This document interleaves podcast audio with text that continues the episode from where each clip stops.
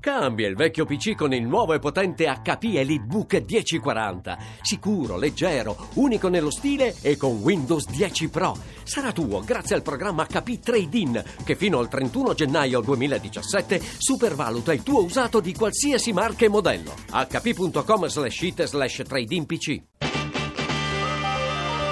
RAI GR1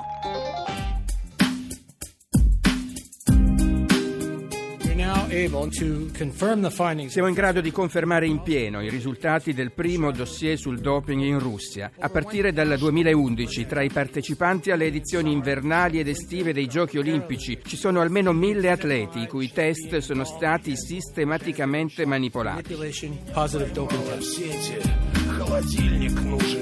Le accuse sono gravissime. Nel rapporto stilato dal professore canadese Richard McLaren, titolare dell'inchiesta dell'Agenzia Mondiale Antidoping, si parla di un sofisticato sistema, un programma di insabbiamento, coperture e complicità a livelli insospettabili. Si tratta di un caso senza precedenti, tanto che forse non riusciremo mai a stabilirne le effettive proporzioni. Ripeteremo i test su tutti gli atleti russi che hanno partecipato alle Olimpiadi di Sochi. Se verrà approvata una strategia della truffa, io personalmente sono per la squalifica a vita di atleti e dirigenti di qualsiasi livello.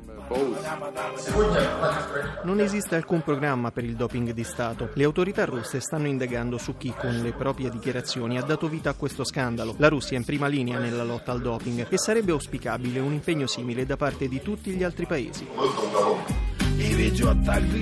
Provette manipolate, DNA maschile nelle analisi delle atlete, un sistema che non si limita alle federazioni sportive ma arriva fino ai palazzi del potere di Mosca. La seconda puntata del rapporto dell'Agenzia Mondiale Antidoping sulla Russia è, se possibile, persino peggiore della precedente. Migliaia di casi sospetti in 30 discipline diverse, coinvolti 9 ori olimpici, ma per ora i nomi individuati dalla VADA non sono stati ancora resi noti. Ripeteremo gli esami relativi alle ultime edizioni dei giochi, ha annunciato Thomas Bach, numero uno del comitato Olimpico Internazionale, tutto falso e naturalmente la replica del governo russo affidata a Pavel Kolobkov, ex schermidore olimpionico a sua volta e da qualche settimana nuovo ministro dello sport al posto di Vitali Mutko, sostituito proprio sull'onda dello scandalo. Un repulisti di facciata perché a quanto pare la toppa non basta a coprire il buco.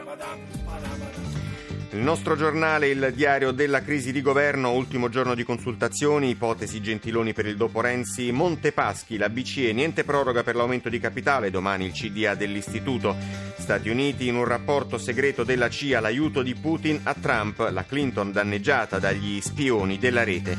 Nella giornata mondiale dei diritti umani, le parole del Papa su bambini e migranti, in Marocco liberate le due ragazze sorprese a baciarsi, in 77 paesi del mondo l'omosessualità è ancora reato poi lo sport, gli anticipi della Serie A e il ritorno trionfante di Carolina Kostener.